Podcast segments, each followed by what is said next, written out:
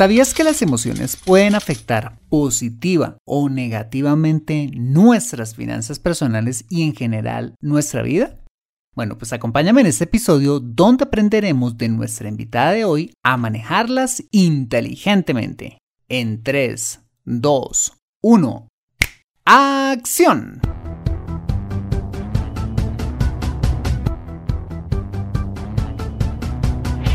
Bienvenido a Consejo Financiero el podcast de finanzas personales donde aprenderás a manejar inteligentemente tu dinero, salir de deudas, tomar buenas decisiones financieras y alcanzar una prosperidad sólida y duradera. Consejo Financiero son finanzas personales prácticas para gente como tú que desean transformar su futuro financiero. Bienvenido a bordo.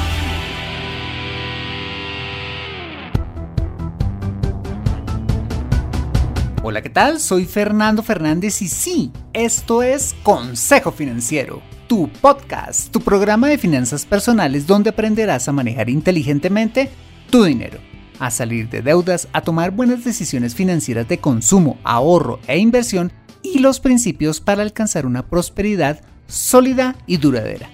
Como sabes, tener educación financiera es un aspecto esencial para alcanzar tus objetivos de vida pues aunque tu profesión o área de conocimiento no sean las finanzas, todo lo que hagas en la vida involucrará dinero, por lo que necesitarás saber administrarlo inteligentemente para alcanzar cada una de tus metas financieras.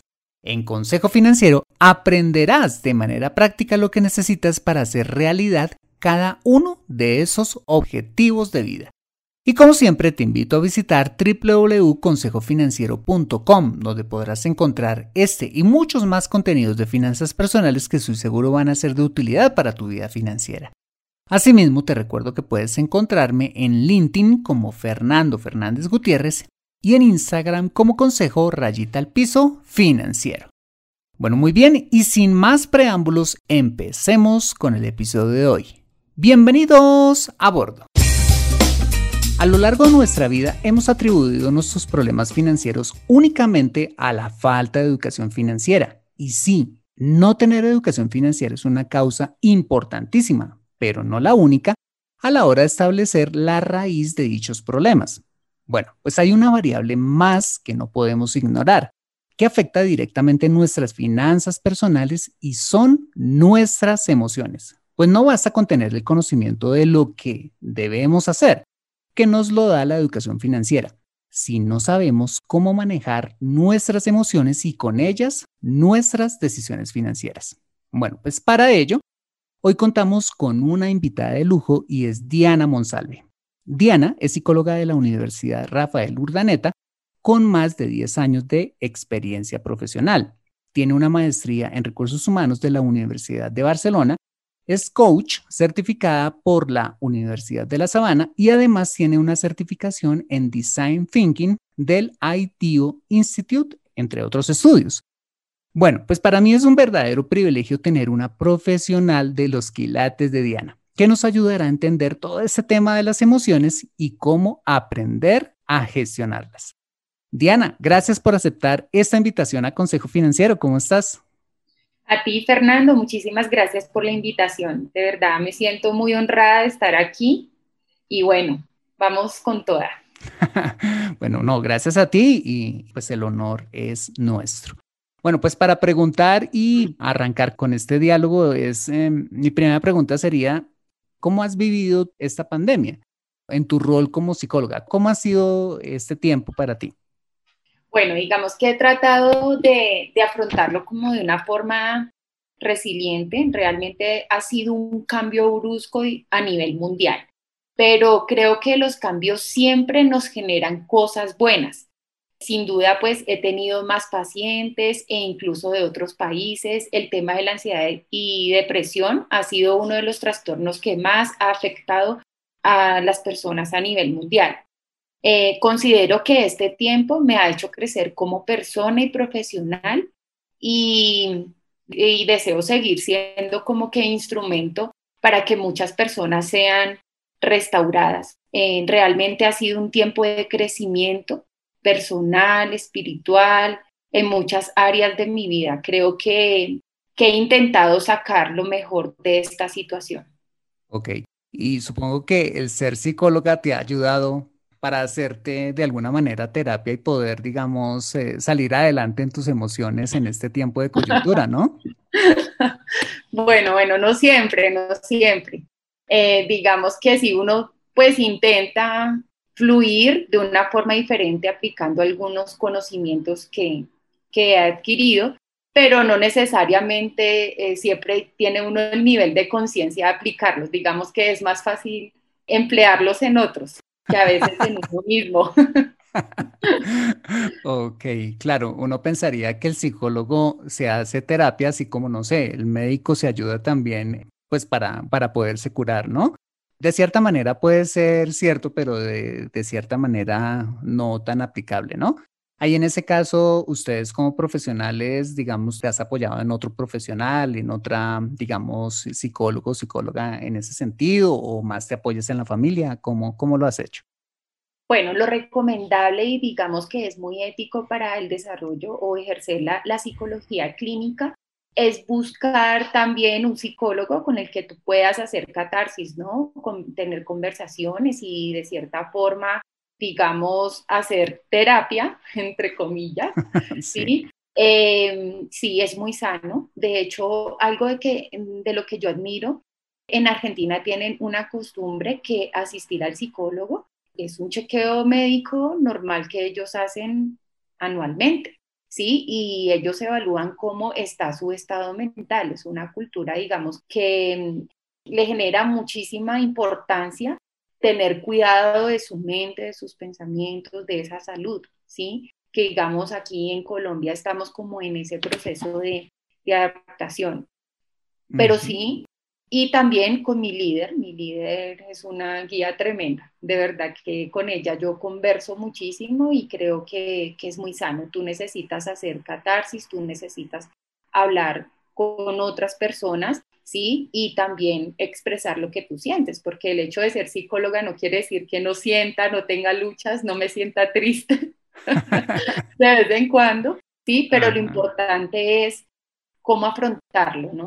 Eh, afrontarlo con esa madurez y entendiendo que, que, aunque siempre hay circunstancias difíciles, sacan lo mejor de nuestro carácter. Ok, perfecto, súper. Muchas gracias por compartirnos un poquito acerca de ese, esa vida que también viven ustedes los profesionales de la salud y en este caso, pues eh, tú como profesional de la psicología. Bueno, mm, equivocadamente hemos creído que las emociones están separadas del tema de las finanzas personales. Entonces, la pregunta que quisiera empezar a hacerte es, ¿cómo las emociones pueden afectar nuestras finanzas personales? Bueno, empecemos diciendo que hay una fuerte relación entre las emociones y el dinero. Primero es vital entender el tema fisiológico para comprender por qué actuamos como actuamos con las finanzas. La parte primitiva del cerebro llamada sistema límbico, esta parte está diseñada para dar prioridad a las emociones. ¿sí? Y esta parte del cerebro es la que primero recibe de nuestros sentidos la información del ambiente. Ejemplo, nuestros ojos ven en una tienda eh, un par de zapatos hermosos, esta información llega primero al cerebro primitivo. Es solo después que la parte racional empieza a actuar. De hecho, hay estudios que dicen que la parte racional solo seis segundos después actúa, ¿sí? Y esto es lo que pone un freno diciéndonos, ojo, no puedes comprarlo porque estás muy endeudado. Una mala gestión de nuestras emociones nos puede conducir a una mala gestión de nuestras finanzas personales. Ok, o sea, digamos que podríamos decir que ese sistema límbico es, o ese, ese cerebro primitivo es como un cerebro que no, como el que no piensa, sino simplemente actúa por impulso. Sí, esto es como una glándula que está allí en nuestro cerebro y él genera ese impulso. Entonces, digamos que hay un estímulo, que en este caso era lo que te explicaba, el estímulo son los zapatos, el sistema límbico envía de inmediato el impulso, la información de la emoción y solo seis segundos después la razón empieza a actuar. Ok, perfecto. Entonces tenemos que aprender a manejar ese sistema límbico. Ok. Entonces, ¿cómo podría afectarlo? Uno, pues tomar decisiones financieras por impulso. ¿De qué otra manera pueden afectar esas emociones, nuestras finanzas? Bueno, eh, no solo por impulso, sino también los puede afectar, digamos, en el tema de la relación con otros, nos puede generar envidias con otras personas, en rivalidades, conflictos internos, eh, de hecho temas de autoestima serios, ¿sí? Eh, es como lo que yo he visto principalmente aquí en las terapias, ¿sí? Que sucede pues en el tema de los pacientes. Entonces, digamos que generando pues todas estas emociones, obviamente afectan, o sea, cuando tú estás mal, todo el resto está mal, ¿sí? Entonces, es principalmente como lo que yo he visto aquí en terapia. Ok, perfecto.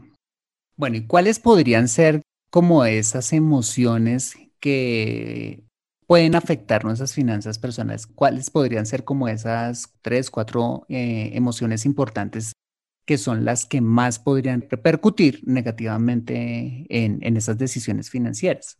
Bueno, yo diría que hay dos emociones principales que son como la tristeza o la alegría. ¿Por qué? Porque cuando estoy muy triste, hay personas que desean llenar ese vacío con cosas, ¿sí? E irse de compras. En ese momento desean llenar ese vacío o extrema alegría. Entonces, no, estoy feliz, me llegó la prima. estoy súper contento, no, compremos, vamos, eso no importa, eso, eh, eso alcanza, vamos, después paso la tarjeta, estoy tan emocionado, entonces creo que son dos emociones, ¿sí? Principales.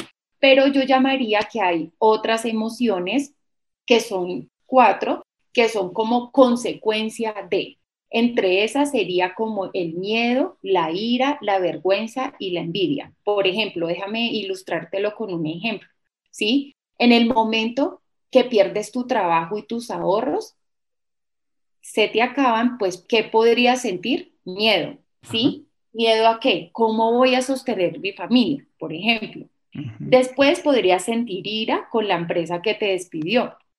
Culpa por quizás no haber buscado como una fuente alterna de ingreso, ¿sí?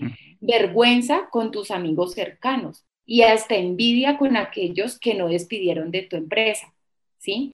Entonces, el primer punto es que es muy importante, si yo no soy consciente de esas emociones, ellas serán las que me controlen y dicten mi manejo del dinero. Lo ideal es ser capaz de gestionar las emociones. Por ejemplo, controlar mi impulso de comprar ese par de zapatos divinos, ¿sí? ok. Teniendo en cuenta, digamos, esos picos, ya sea la alegría o, o la tristeza, ¿no? Yo creo que ahí es importante como ser, entonces, según lo que tú me dices, consciente del estado emocional en el que estoy y con base en eso, entonces, supongo, respirar hondo, contar hasta 10, eh, para empezar a, digamos, a controlar esa, esa emoción, porque claramente cuando una persona, no sé, se me ocurre que le aumentaron el sueldo, entonces quizás va a tener un sentimiento de alegría que lo va a llevar a gastar de más y a gastarse, digamos, esa diferencia o ese sueldo, ese sueldo de más que ahora va a ganar sin haberlo recibido antes y seguramente pues lo va a hacer con deuda, ¿no? O en el caso contrario, si alguien tuvo una tusa amorosa, el novio, la novia lo dejó, entonces eh, compensan, digamos, esa pérdida yéndose para el centro comercial porque allí va a encontrar como esa satisfacción o esa gratificación inmediata para compensar pues la pérdida de esa, de esa relación amorosa. ¿Sería algo más o menos así? Sí, exactamente, pero el punto eh, de diferencia es que yo no debo controlar mis emociones, sino autogestionarlas. Pero yo para autogestionarlas debo ser consciente, ¿sí? Debo ser consciente porque digamos que eh, el estímulo que a mí me genera la eh, determinada emoción, ¿sí? Que me genera el impulso, no necesariamente es el mismo que te genera a ti. Entonces, digamos que es muy importante tener en cuenta que yo primero debo conocer mis emociones, ¿sí? Y posteriormente debo gestionarlas y para eso hay procesos terapéuticos y hay talleres especializados que ayudan a las personas a generar esa autoconciencia, ese autoconocimiento. Ok, perfecto, muy bien. Entonces ya quedando claro esto, ¿qué problemas financieros consideras puede acarrear estas emociones o no gestionar esas emociones?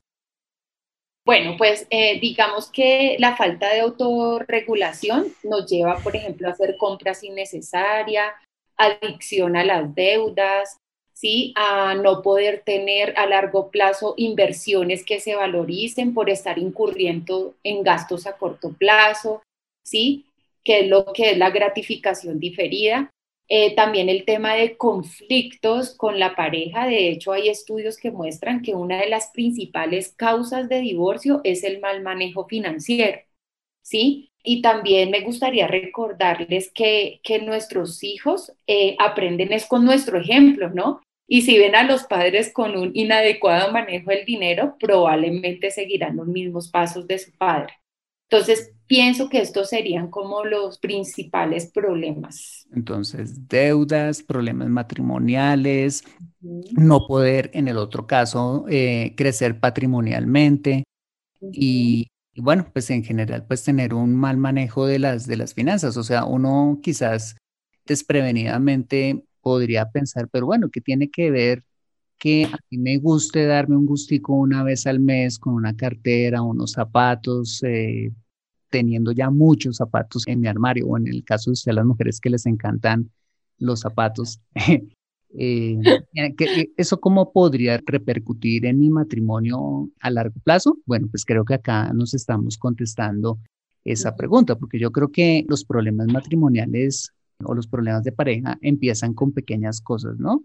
Y una de esas pequeñas cosas es en la administración de, de nuestro dinero. Entonces, ¿qué tan necesario, como lo hemos hablado en muchos episodios de este podcast, es que antes de tomar la decisión de casarnos tenemos que hablar de dinero y sobre todo eh, durante toda la relación, durante toda nuestra vida, pues tenemos que hablar de, de dinero con nuestra pareja porque es importantísimo, ¿sí? No es solamente materialismo, lo que pasa es que el dinero es como ese, ese aceite que hace funcionar los demás engranajes del matrimonio. Es importante el amor, pero definitivamente las finanzas es algo que es vital, es fundamental a la hora de, pues, de tener un matrimonio que funcione.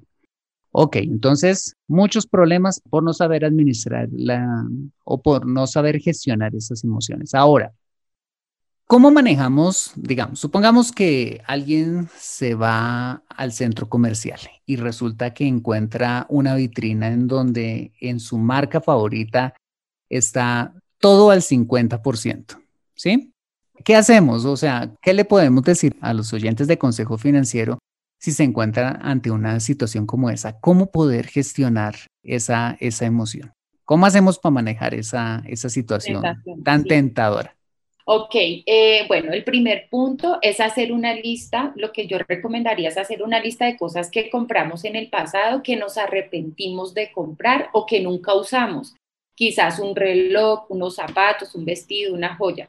No sé cuáles serán el caso de cada uno, pero haz esa lista. Tómate ese tiempo y eso te va a llevar a reflexionar, ¿sí? Digamos que está comprobado también científicamente que el escribir trae muchísima sanidad. Entonces, siéntate, escribe esa lista. Bueno, ese sería como el primer punto. El segundo es que siempre antes de pasar tu tarjeta de crédito, hazte las siguientes preguntas. ¿En realidad necesito comprar esto? ¿Qué pasaría si no lo compro? ¿Estoy comprando esto porque mi círculo social lo tiene y deseo impresionarlos? ¿Sí? Entonces, lo que le recomiendo es no te dejes impresionar por el vendedor. El hecho de que algo esté en rebaja no quiere decir que lo debas comprar, ¿sí? Y finalmente funciona, funciona. Me consta, soy mujer. Entonces funciona darse un plazo antes de comprar lo que quieres. Por ejemplo, vas a la tienda o ves en una página web algo que te encantó. No lo compres inmediatamente. Date una semana para volver a la tienda o al sitio web. Y créeme que cuando lo piensas con cabeza fría, es decir, cuando dejes que la razón actúe, por algunos días u horas, muchas compras se evitarán y te darás cuenta que solo era un impulso. Entonces, básicamente esas serían mis tres recomendaciones de cómo manejar esa tentación. Súper práctica. Sobre todo me encanta la última. Yo te contaba eh, en otro espacio que, que con mi esposa tenemos una regla y la regla es que si vamos a tomar una decisión financiera grande o pequeña y no está presupuestada, nos llamamos a pedirnos permiso para comprarla. De tal manera que eh, la otra persona como que le ayude a aterrizar a esa persona si verdaderamente necesita comprar ese, digamos, esa compra deseada, ¿sí?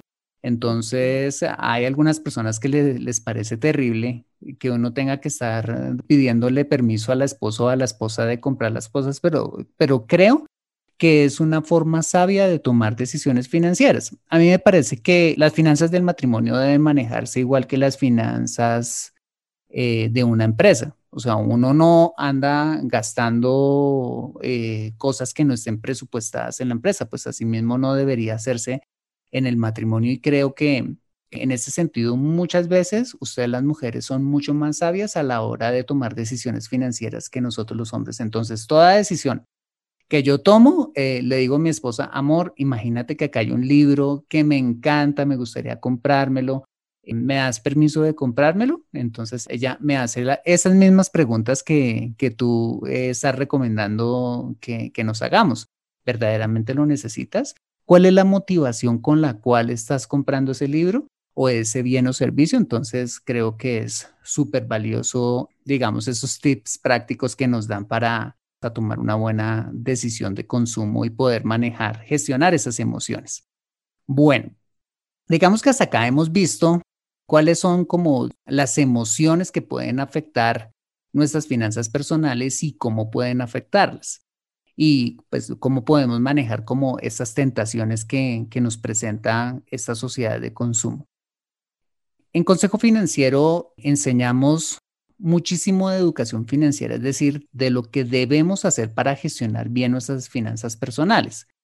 Pero eh, la experiencia eh, me ha mostrado que muchas personas, aunque saben lo que tienen que hacer y puede que escuchen todos los episodios de este podcast y digamos estén ahí muy fieles, les cuesta hacer lo que deben hacer. Entonces mi pregunta es, ¿por qué nos cuesta tanto hacer las cosas? O sea, pasar de la teoría a la práctica.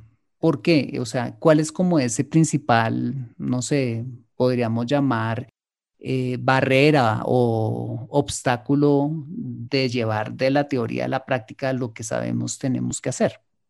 Ok. Bueno, digamos que esto es un tema multicausal, ¿sí? Pero permíteme, eh, digamos, destacar algunos puntos que ya vimos pues en la explicación fisiológica del cerebro primitivo y las emociones. Veamos ahora como un aspecto en cuanto a carezco del suficiente autocontrol debido a la baja inteligencia emocional o en casos severos por temas clínicos que puedan llegar a incurrir en comportamientos de mal manejo de mis finanzas. ¿sí? Pretendo, por ejemplo, llenar mis vacíos emocionales con cosas, cosas que solo me dan una gratificación efímera que pasa pronto, ¿sí? Para hacer una analogía, es como lo que pasa con las redes sociales, que dan a nuestro cerebro esos microchispazos de gratificación, pero que nos hacen volver por más, ¿sí? Otro punto es que a los niños y adolescentes, lastimosamente, Fernando, no les enseñan en los colegios ni en los hogares educación financiera, que le brinde como esas bases de conocimiento que les permitan diferenciar entre invertir y ahorrar. Pero bueno, ese es un tema que tú conoces más que yo, muchísimo más que yo como psicóloga, pero sí esa falta de educación financiera y quizás el mal ejemplo que ven en sus padres hacen, digamos, que estos comportamientos nocivos se repitan del mal manejo del dinero. Y finalmente, cuando consciente o inconscientemente creo que mi felicidad proviene del dinero y no en temas trascendentes como mi relación con Dios, con mi familia, ¿sí? Y, me la pasaré toda la vida buscando como la felicidad en las cosas, ¿sí? Entonces, digamos que esto, por eso te digo que es un tema multicausal. Ok, perfecto. Pero supongamos que hay una persona que sabe muy bien lo que tiene que hacer digamos, eh, hizo un curso de finanzas personales o escuchó un podcast eh, como este de finanzas personales y sabe conscientemente los cinco pasos para salir de deudas, pero no lo hace. ¿Por qué crees que a veces nos cuesta tanto? Así como cuando nos ponemos el, no sé, el objetivo de este año, ahora que estamos empezando año, vamos a hacer ejercicio. Pero cuando ya llega el momento de hacer ejercicio, no lo hacemos, nos cuesta. ¿Por qué crees? ¿Tú qué piensas en ese sentido? Eh, digamos que son muchas cosas, son estos puntos que te nombré, sí, pero también, digamos, está relacionado con creencias limitantes, ¿sí? O con la cultura en la que yo me he formado en mi familia, digamos, la cultura también que manejo en, en mi núcleo familiar. Hay muchas cosas que influyen externamente, ¿sí? Entonces, nos cuesta, ¿por qué? Porque estas creencias ya se forman a un nivel inconsciente y sencillamente las personas empiezan a actuar y dicen, pero ¿por qué yo actúo así? ¿Por qué yo me comporto así? ¿Por qué yo reacciono de esta forma? ¿Sí? Y son cosas que a nivel inconsciente están allí muy guardadas que solo en terapia pues pueden llegarse a encontrar, digamos, como el fondo de la situación. ¿Sí? ¿Qué es lo que pasa? cuál es la causa, ¿sí? ¿Qué es lo que te está llevando a tener ese comportamiento, ¿sí? Y eso es, un proceso terapéutico. Digamos que básicamente eso es como lo que yo veo en mis pacientes y adicionalmente los tres puntos mencionados. Ok, perfecto. Y creo que acá eh, te anticipaste un poquito a contestar mi siguiente pregunta y es, si las emociones afectan nuestro comportamiento y por ende, pues nuestras finanzas personales, ¿qué podemos hacer para empezar a trabajar en esas emociones? Entonces tú ya me acabas de, dar, digamos, uno de esos tips que sería como, como hacer terapia para poder entrar allá adentro y mirar allá en el cableado de nuestras emociones y demás, eh, dónde podrían estar primero la raíz y luego pues empezar a trabajar en ella, ¿no? Eh, además de la terapia, ¿Qué otras cosas? No sé, quizás hay, hoy en día hay mucha literatura en donde te venden los 10 pasos para ser feliz, los 5 pasos para ser millonario, eh, los eh, tres pasos y medio para conseguir el amor de tu vida, ¿sí? Entonces hay, hay mucha literatura de, de, autoayuda. ¿Esto sirve, no sirve? ¿O mejor la terapia? ¿O hay algunas otras cosas que se puedan hacer para empezar a, a tener esa inteligencia emocional y aprender a gestionar nuestras emociones? Bueno, digamos que sí sirve en algunas personas, en algunas personas, pero en otras no, porque ya digamos que esa información está tan a nivel inconsciente que sí es necesaria la terapia, ¿sí? Pero yo podría añadir algunos puntos y es, por ejemplo, también puede mejorarse generando una autoconciencia de mis emociones, ¿sí? Saber cómo reacciono, ¿sí? ¿Qué pensamientos me genera la situación? Entonces, por ejemplo, si estoy triste o aburrido, tiendo a comprar cosas que no necesito. Entonces, ahí ya estoy generando conciencia de que mi emoción, que es cuando estoy triste, ¿sí? Que viene ese impulso, ¿sí? Tiendo a comprar cosas, entonces ya estoy siendo consciente que cuando estoy triste, pues voy y compro cosas para que la tristeza, pues, se vaya.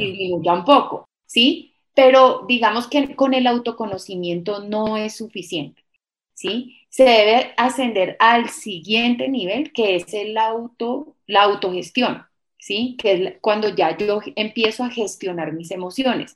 Pero yo para poder gestionarlas debo ser consciente, ¿sí?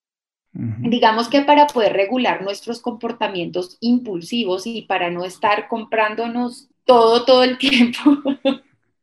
¿Sí? O comparándonos, digamos, con nuestro círculo social. Entonces, por ejemplo, si mis amigos van de vacaciones a Miami o usan una, una marca de ropa, digamos, determinada, ¿sí? Entonces es ser consciente de todo esto. ¿Por qué lo hago? ¿Por qué lo compro? ¿Sí? Porque quiero parecerme a otros, ¿sí? O porque yo quiero viajar a Miami, así no tenga el dinero ahora de tener unas vacaciones para ir a Miami, pero pues igual voy porque mis amigos o mi círculo social, todos han conocido Miami, por ejemplo, ¿sí? Pero el otro punto también es ser agradecidos. Algo de lo que yo llevo a mis pacientes en, en el proceso terapéutico que me encanta es que debemos ser agradecidos, ¿sí? Por ejemplo, digamos que si yo soy agradecida con el, apartamento en el que yo vivo, yo me lo voy a disfrutar plenamente. Y en mí va a empezar a ser quitado ese anhelo de que quiero otro más grande. Y después llego al otro más grande, quiero el otro más grande. y así consecutivamente hasta que llego a la casa, ¿sí? Con esto no quiero decir, obviamente, que seamos conformistas, ni mucho menos, pero cuando yo soy agradecido con lo que tengo, yo lo disfruto. Pero adicionalmente esto me ayuda a, no generar impulsos de, de querer endeudarme por un apartamento más grande que realmente ni siquiera va a tener espacios que ni siquiera voy a usar, ¿sí? Pero también, eh, finalmente, es, es, un tema muy importante que realmente me doy cuenta en las sesiones con los pacientes, es que es enseñar a nuestros hijos. Cuando tú educas a tus hijos desde pequeño, ¿sí? Con el tema financiero, los niños desarrollan esa habilidad y cuando crecen no van a tener este tipo de inconvenientes, ¿sí? Entonces, pero no solo es enseñarles, es darles el ejemplo, ¿sí? Es darles el ejemplo del tema del consumismo, es decir, como que, bueno, hijo, te compro, por ejemplo, a mi hija en Navidad, que es la única nieta, ¿sí? Única hija, pues ya te podrás imaginar el árbol. Ajá. Pero hay que manejar con ella la gratificación diferida, ¿sí? ¿sí? Entonces, el árbol empiezan a llegar los regalos, aquí a mi casa empiezan a llegar desde el 10 de diciembre aproximadamente, pero ella sabe que debe esperar hasta el 24 para abrirlos. Y ella todos los días va y lo mira y me dice, mamá, ¿lo puedo abrir? Y yo no, o sea, debes esperar el día, ¿sí? Entonces, lastimosamente no le desarrollamos a nuestros hijos la gratificación diferida, no le desarrollamos ¿sí? Ese tema, ese tema financiero, ese impulso de comprar, de decirle a nuestros hijos a todos, sí, yo te lo compro. O le digo no, pero yo sí me compro de todo. Cada ocho días tengo que ir a un centro comercial a estar comprando. Entonces, le estoy enseñando, pero tampoco estoy siendo ejemplo. Entonces, ser sí, congruente con, con mis actos, con lo que digo, con lo que hago. De acuerdo. Mm, qué valioso todo eso que nos acabas de decir. O sea, definitivamente la mejor manera de liderar y de enseñar es con el ejemplo, porque definitivamente aprendemos mayormente con lo que vemos más que con lo que oímos que nos dicen, ¿no es cierto? Exactamente. Ok aparte de eso, digamos, de la gestión, una cosa es como la gestión, bueno, la autoconciencia, em, digamos, el, tema de la terapia, entrar un poquito más allá para aprender a gestionar las emociones. Y otra es como crear esa red de apoyo para poder tener éxito, digamos, en la adicción a las deudas o, o sea cual sea el problema emocional o financiero que tengamos. ¿Qué factores serían importantes a la hora de, la recuperación de esa persona que dice, oiga, yo quiero salir adelante, quiero empezar a gestionar mis emociones, pero pues no puedo hacerlo solo? ¿Qué crees que sería importante ahí o, cuál sería como esa red de apoyo de la cual se puede apoyar esa persona que quiere cambiar para tener éxito y tener, pues digamos, un éxito duradero en el largo plazo? Ok, bueno, ya hemos mencionado algunos, pero completo diciendo que todos los cambios son decisiones personales. O sea, el querer cambiar y el ser consciente que tengo ciertos retos ya es un gran avance, ¿sí? Otro factor es no tener pena de buscar ayuda, ¿sí? Muchas veces nosotros no buscamos ayuda porque nos sentimos avergonzados, porque qué van a pensar nuestros familiares, que van a pensar nuestros amigos, entonces no tener temor y realmente aceptar que necesito ayuda y buscarla, ¿sí? Y esa ayuda bien sea terapéutica o de mentoría financiera o de ambas si es necesario. ¿sí? Mm. Digamos que esos, esos serían como los factores claves. Yo diría también, me parece que la familia, aunque, aunque la decisión o el cambio que nosotros queramos operar es un tema personal, me parece también importante involucrar a la familia en esa decisión o en ese cambio que quiero operar. Eh, al igual que una persona, no sé, que tiene problemas con el alcohol, pues eh, tiene que pedirle ayuda a la familia en el sentido pues de que, pues de que nadie más en la familia pues tome alcohol, ni que haya alcohol en la casa, ni que en las celebraciones haya alcohol. Entonces creería yo que también la familia, la mejor manera que se puede involucrar en ese sentido, si hay alguien que quiere salir de deudas, eh, pues hombre, pues que, todos ellos, las personas eh, cercanas a ella, pues también se comprometan a, pues digamos, a no generarle tentaciones de consumo, por ejemplo. O que si los hijos estaban acostumbrados a que el papá se endeudaba para dar los regalos de Navidad, que ellos estén dispuestos a no recibir regalos, ¿sí? Con el fin de que su, de que su papá o su mamá puedan salir de deudas, o lo mismo con el cónyuge, ¿no? Entonces creo que eso también sería muy importante a la hora de, de poder ayudar a esa persona que quiere, que quiere cambiar eh, esos comportamientos, ¿no? Sí, genial, de acuerdo contigo. Ok, bueno. La siguiente pregunta, y creo ya para ir terminando, es, ¿cómo puede la audiencia ponerse en contacto contigo? O sea, si finalmente alguien de, que escucha este, este programa dice, oiga, yo necesito la verdad, o sea, lo he intentado todo y no he podido pues digamos, salir de la adicción a las deudas o quizás mi identidad se sigue basando en, los zapatos, la cartera o el celular que tengo, o tengo problemas de autoestima o cualquier otro, digamos, problema emocional, ¿cómo puede contactarse contigo y cómo puede recurrir a, tus servicios? Claro, con gusto. Eh, me pueden contactar en Instagram, arroba psicóloga Diana, o a mi WhatsApp 315-754-8899. Ok. Y para afuera de Colombia, más 57, ¿no?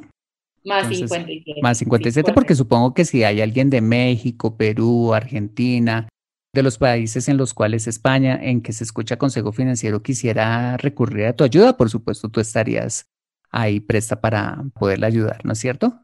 Claro que sí, Fernando. De hecho, tengo pacientes en Barcelona, en Estados Unidos, en Canadá, en Chile, entonces son bienvenidos. Ok, ¿y tu sitio web? Mi sitio web es www.psicologadiana.com. Ok, perfecto. Bueno, pues yo creo que podemos concluir que definitivamente las emociones y las finanzas están íntimamente ligadas, o sea, no lo podemos negar y sobre todo que aprender a gestionar dichas emociones a través de la autoconciencia, la terapia y todo lo que nos ha explicado Diana en esta sesión, pues es vital a la hora de afectar positivamente no solamente nuestras finanzas personales, sino la vida misma. Diana, pues muchísimas gracias nuevamente por aceptar esta invitación a Consejo Financiero. Esperamos tenerte nuevamente por la casa. A ti, Fernando, muchísimas gracias por la invitación. Ha sido un honor, como siempre, contigo, estas entrevistas. Y bueno, muchísimas gracias por todo. Bueno, chao, chao. Chao. Mantente actualizado en Consejo Financiero. Bueno, muy bien, este ha sido el episodio número 170 de Consejo Financiero. Si te ha gustado, házmelo saber suscribiéndote al podcast para que puedas tener acceso gratuito a todos los episodios donde y cuando quieras. Y además te llegue una notificación semanal cuando salga un episodio recién salidito del horno. Y si escuchas este episodio desde un iPhone o un iPad, para mí sería súper valioso si me dejas tu opinión acerca del programa. Esto lo puedes hacer al entrar a Consejo Financiero a través de la aplicación podcast de tu iPhone o iPad y bajar hasta calificaciones y reseñas y dejarme allí tu opinión positiva o constructiva dando clic en escribir reseña. Esto me ayudará muchísimo para mejorar y posicionar aún más el programa y de esta manera poder llegar a muchas más personas. Por adelantado, mil gracias por tu ayuda. Asimismo, te invito a compartir este episodio a través de tus redes sociales con tus contactos, familia o amigos a quienes consideres les sea útil este episodio para su vida financiera y personal. Bueno, muy bien, yo soy Fernando Fernández, tu asesor financiero y anfitrión de este programa. En la edición de este podcast, José Luis Calderón. Muchas gracias por compartir tu tiempo conmigo arreglando el jardín, trotando en el parque, conduciendo a casa, donde quiera que estés y recuerda. Consejo Financiero son finanzas personales prácticas para gente como tú que desean transformar su futuro financiero. Buena semana y nos vemos con un nuevo episodio el próximo lunes a las 5 pm hora de Colombia o Perú, 4 pm Ciudad de Guatemala. See you later.